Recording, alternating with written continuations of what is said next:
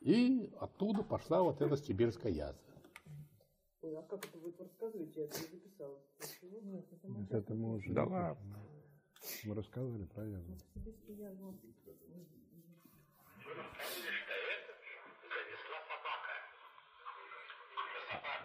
Сибирская язва это то, что было сейчас же в Америке. Ну да, Это там- же такая. ну то, что там в конвертах Да, да, да, посылали. да.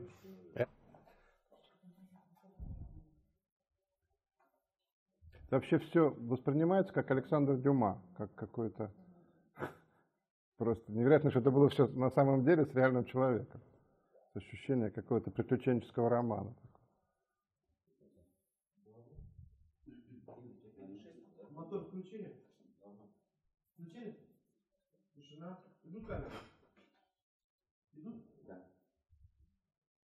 Внимание. Извините, ручку.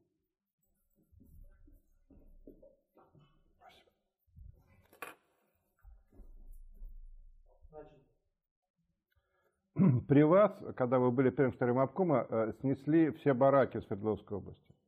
А Как вообще возникла идея? Это же, наверное, денег требовало, и вообще была такая тяжелая история. Надо начать с того, что по количеству бараков Свердловская область была на первом месте в стране. И почему? Во время войны Запада было эвакуировано в Свердловскую область 437 предприятий. В основном оборонных, но не только. И, конечно, в то время, 41, 42, 43 годы, когда надо было выпускать военную продукцию, ну, конечно, ни о каком благоустроенном жилье речи идти не могло. Поэтому делали фундаменты, ставили оборудование, без крыши выпускали уже продукцию. А для размещения рабочих строили бараки, деревянные бараки. И так они остались, их было несколько тысяч.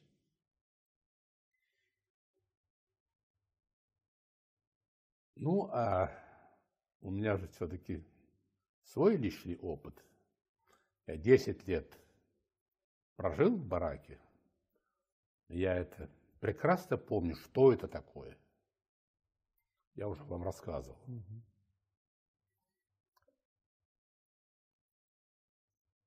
Большинство жалоб шло по баракам.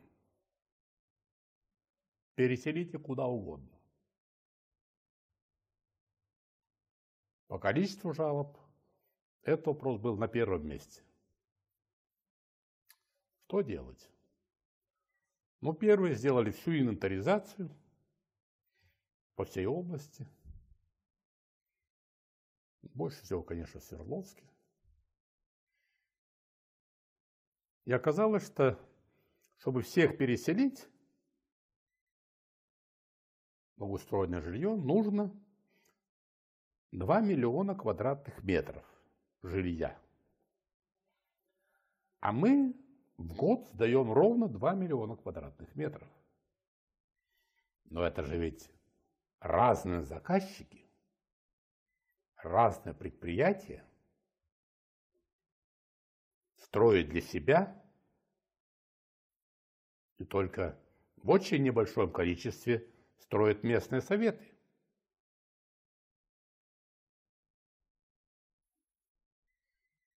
Я понимал, что это вызовет большую бурю протеста. Вынес вопрос на бюро, пока в закрытом порядке. Долго обсуждали. То есть у нас хватит у бюро, первого секретаря обкома сил заставить директоров отдать жилье за один год на сто процентов. Но они же будут протестовать. В этом все дело. Они будут конфликтовать, обращаться в министерство Совет министров, ЦК. Тогда я решил упредить это и поехал в ЦК. Поехал к Андрею Павловичу Кириленко. Он занимался народным хозяйством, ну и потом мы были знакомы с ним лучше, больше, чем с другими секторями ЦК. Я ему сказал, я ничего не прошу дополнительно, ни денег, ничего, ни стройматериалов, а у нас область имела огромный так сказать, потенциал строительных материалов, стройиндустрии. Только одно. К вам будут обращаться, складывайте все жалобы и год потерпите. То есть поддержите меня морально. Вот. Он согласился. Человек был такой приятный вообще с ним. Можно было договориться. Потом я к Косыгину. То же самое ему рассказываю. Тоже говорю, что не прошу денег у правительства. Министры будут к вам обращаться. Генеральные директора, особенно крупнейших заводов, Уралмаш там, и так далее, будут обращаться. Год потерпите. Рассказал ему о проблеме бараков. И он тоже согласился. Тогда мы вынесли постановление бюро, и за один год все бараки снесли. А что началось? Вот вы вынесли постановление бюро, директор Уралмаша, крупных заводов, об этом узнали. Что, что, что они начали делать? А ничего они не могут сделать. Решение бюро. Это сейчас это не представляется, так сказать, возможным. Сейчас губернатор не может дать команду директору завода по таким вопросам. А тогда это было в порядке вещей. Ну, конечно, надо было решиться на это. Потому что можно было э, потерять доверие у директоров. А я имел доверие. И потерять для меня это тоже был большой риск. Потому что их много было. И в составе пленума обкома. Это без их поддержки э, делать в области нечего. Надо было убедить. Поэтому мы собрали основных руководителей, рассказали им все, в каких условиях живут. Да они прекрасно сами знали, что такое бараки. Дело еще осложнялось и тем, что многие бараки не были на балансе у предприятий. Или у местных органов, или вообще не были зарегистрированы.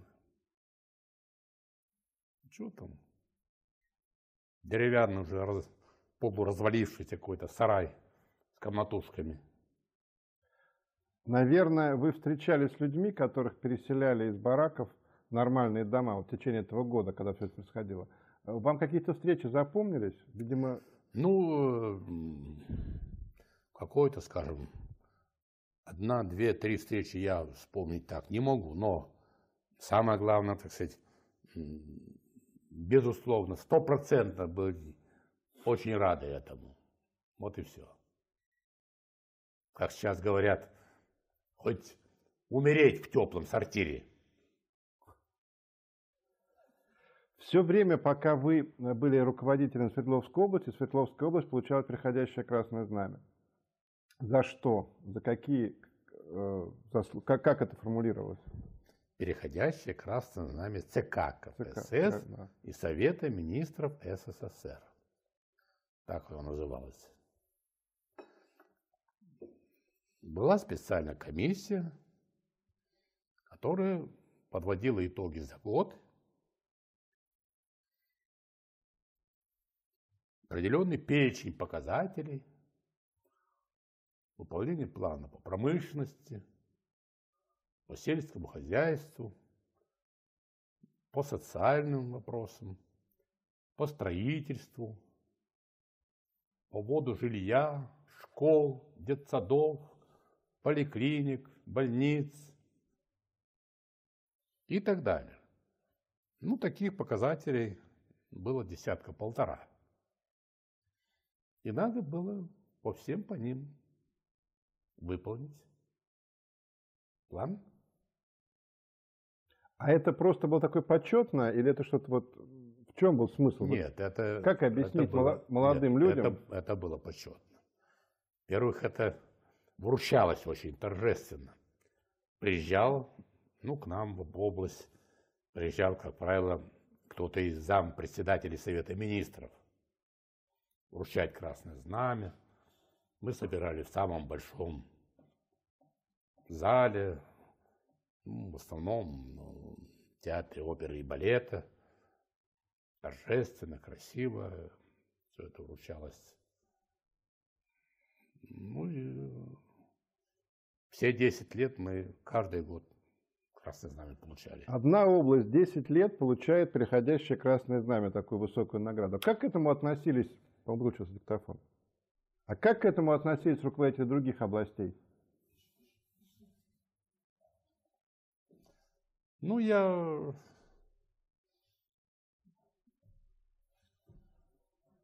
не помню, чтобы кто-то негативно относился.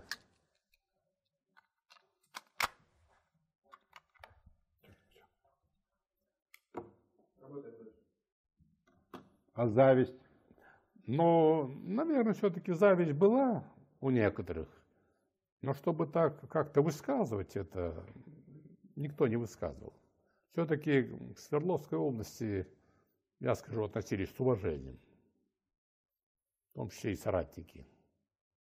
Они понимали, что это заслуженно, или они считали, что вот Нет, Ельцин конечно, умеет? это заслуженно, безусловно.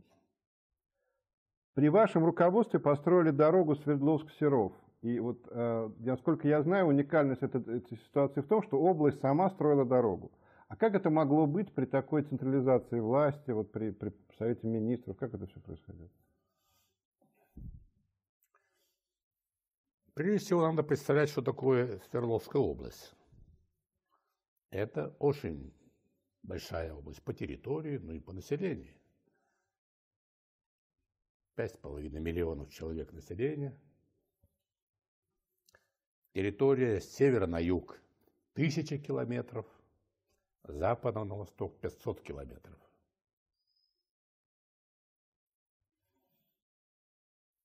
Конечно, это не Красноярский край, но все равно это одна из крупнейших областей.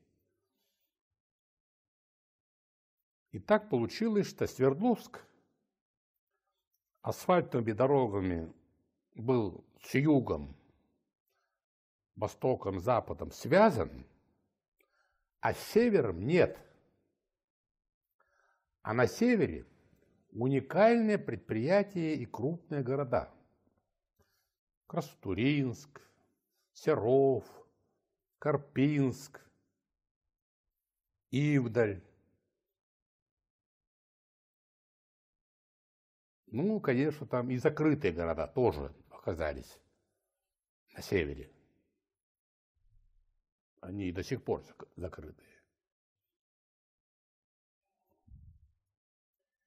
И от этого страдала и экономика,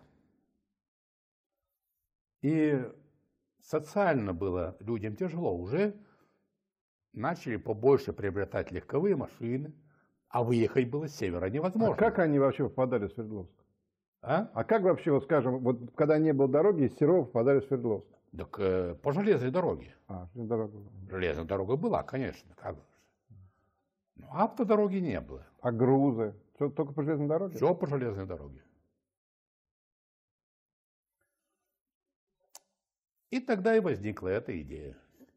Построить дорогу Свердловск и до самого севера Серов, город Серов.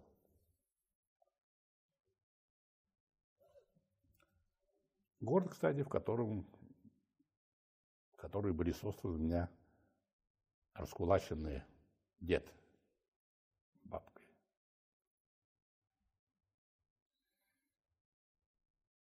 Это протяженность 350 километров. Причем реки, горы, овраги, даже предгорье Уральских гор, очень тяжелейший рельеф, скала, только 9 мостов больших. Колоссальная работа. Сначала проектировщики сделали предпроектное предложение.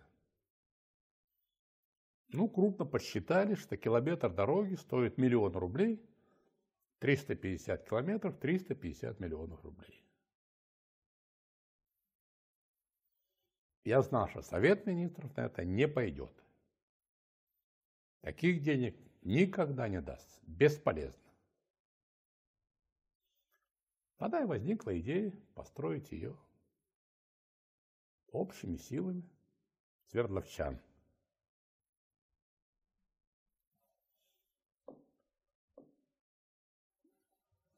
Я собрал руководителей городов, районов, предприятий. Сказал, вот, да, развесили перед ними профиль дороги, ну, сначала предпроект. Рассказал им, значит, какая задача вот стоит. Можем мы ее решить своими силами. То есть мы какой-то участок определяем за городом, город создает свой штаб, предприятия, механизмы, рабочая сила и так далее. Следующий, следующий город. И так все 350 километров. Это ваша идея, вот технология да. такая. Да. И надо сказать, что руководители откликнулись. Они поняли в этом огромный, так сказать, потенциал и смысл здесь заложен веками не могли добраться с севера сюда, в центр области. А сейчас представляется возможность такая, если построим. Стали выступать один за другим, какие проблемы могут возникнуть.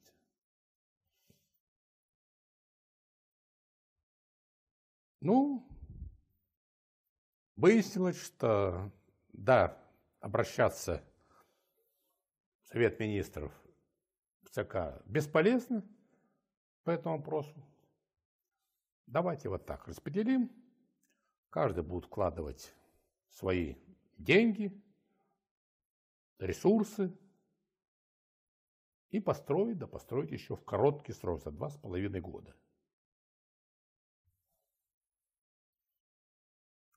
Но высказывались одно, учитывая, что дорога широкая, 9 метров, значит, что нет у нас современных асфальтоукладчиков, чтобы можно было взять все полотно или половину за два раза. Что надо иметь минимум два американских асфальтоукладчика. Я говорю, хорошо, я поеду в Косыгину. Все, и мы на этом договорились. Я приехал к Косыгину, ему рассказал. Говорю, денег я не прошу. Тем более вы не дадите. Так ведь, Алексей Николаевич? Он улыбнулся, понятно. Что так?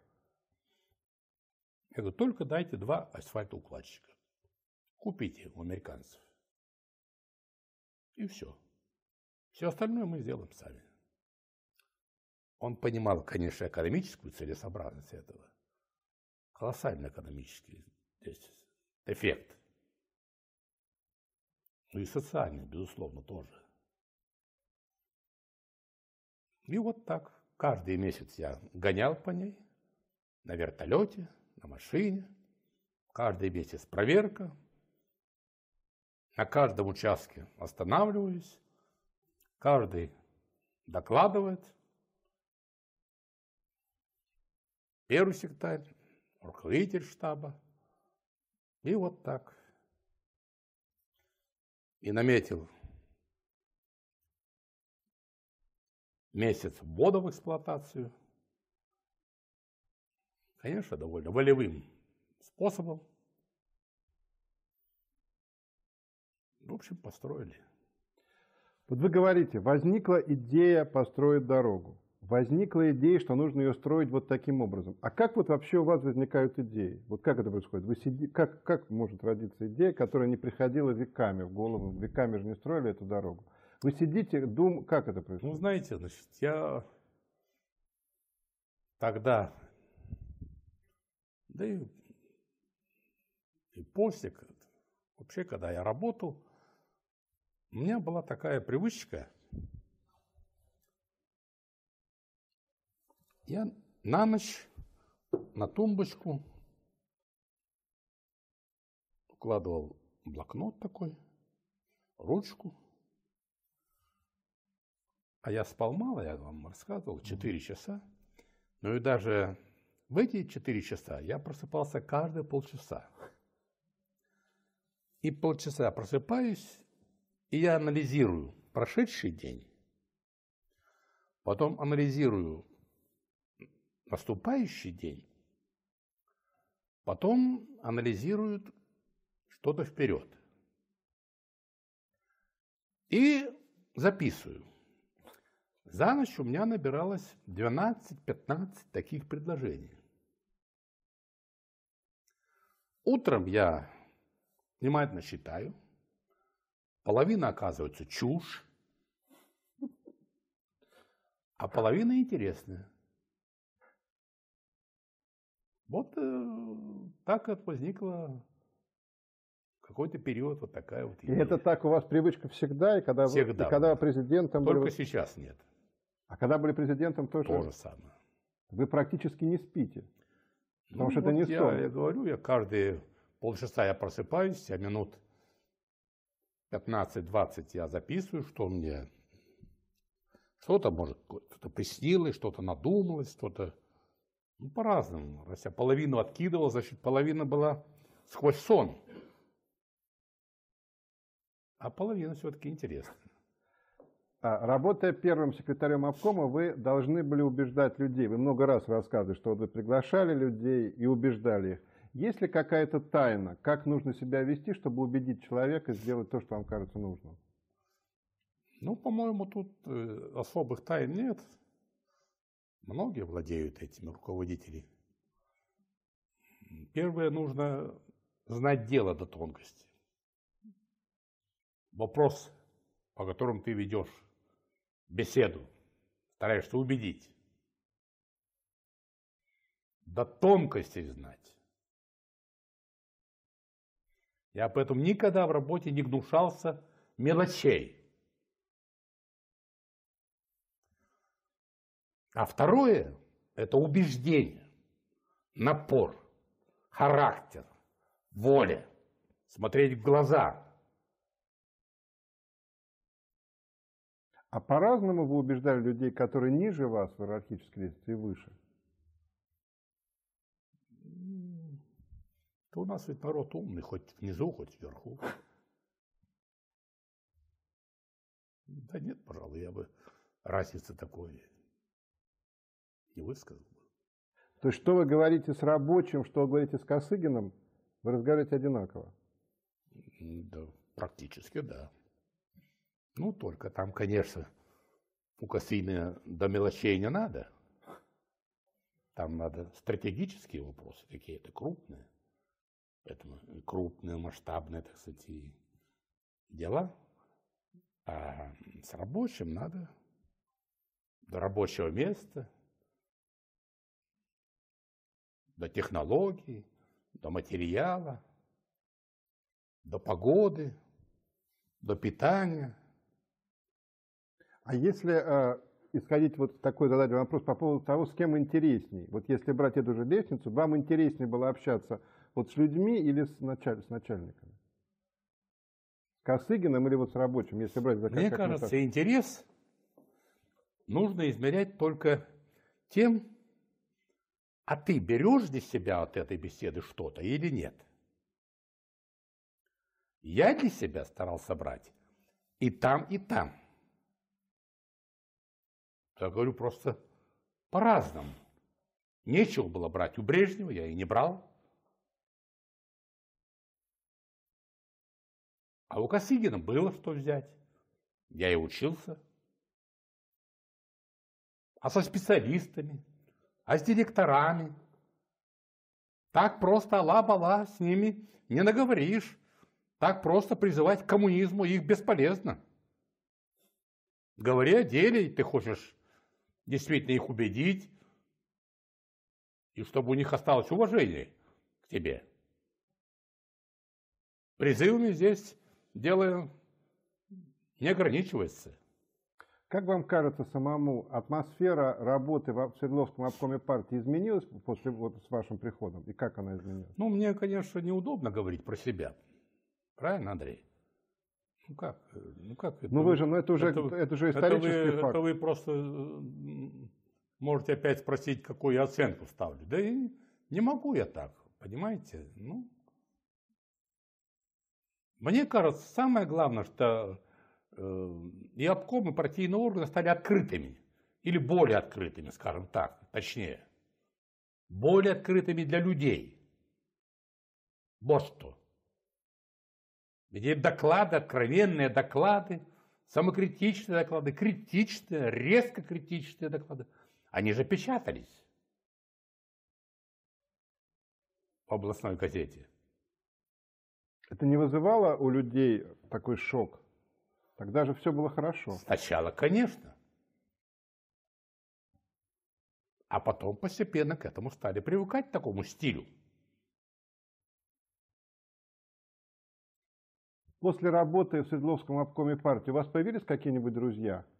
Я прошу прощения, у нас... У нас один вопрос остался. Нет, нет, э, аккумулятор. аккумулятор. Мне, вот для меня раскрывается жизнь, вот та, при которой я жил. Я же не понимал, что происходит в высших сферах. Это же, чтобы было где-то там небожители практически. Синхронизированное количество. Нужно как? Можно. А, я скажу, скажу, без скажу, да? Надо. Идут? Можно? Танюша, Значит, можно, можно. Не выключайся. Не выключайся, не выключайся.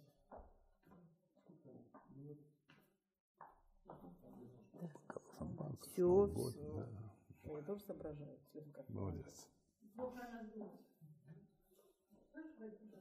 У нас э, мы заканчиваем разговор об этом периоде, и последний вопрос, который я хотел бы вам задать. А Появились ли у вас какие-то близкие друзья после работы в обком, в обкоме Ну, конечно.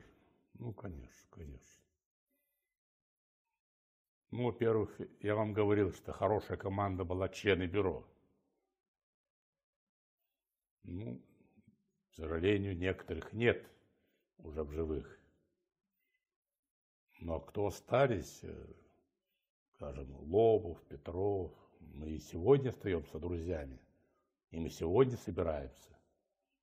Или они сюда приезжают с семьями, или я к ним приезжаю. Нам есть что вспомнить. Да и заведующие, руководители районов, городов, директора предприятий. Много друзей вообще тогда появилось, новых. Пра- Новым это Правильно ли я понимаю, что... э, то есть мне интересно, что вы говорят, что в политике дру- дружбы не бывает. Что вот Нет, это неправда. Я тоже такое изречение мудрых читал. Я читаю интересную такую книгу, тысячу страниц, «Мудрость тысячелетий». Там тоже говорится, что среди политиков нет дружбы. Это неверно. Я это своим опытом категорически отвергаю. Есть друзья, и настоящие друзья, и которые не предали, которые не отвернулись. Ведь друг не тогда, когда у тебя все хорошо. Тогда много вроде друзей. А когда тебе плохо, а друг остается другом и поддержит, вот то друг-то проверенный, настоящий. А я через такое горнило прошел и сохранил друзей, это значит, эти друзья настоящие. Спасибо вам большое, Борис Николаевич. В следующий раз, я надеюсь, что мы, когда встретимся, мы уже будем говорить о вашем приезде в Москву. Этот период закончен. Еще раз спасибо за то, что вы нашли время с нами встретиться. Спасибо, Андрей. До свидания. Мне кажется, что дальше должно быть все интереснее и интереснее. Вот сейчас интересно, но дальше просто я...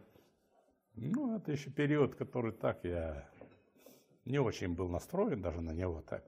Но вы интересно рассказываете очень.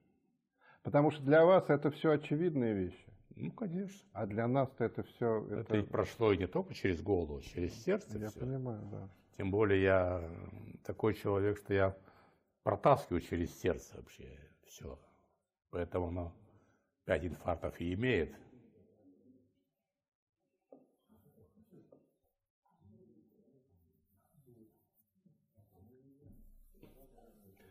Ну, собирались с Ларисиной где-то лет пять назад, собирались с Ларисиной однокурсники.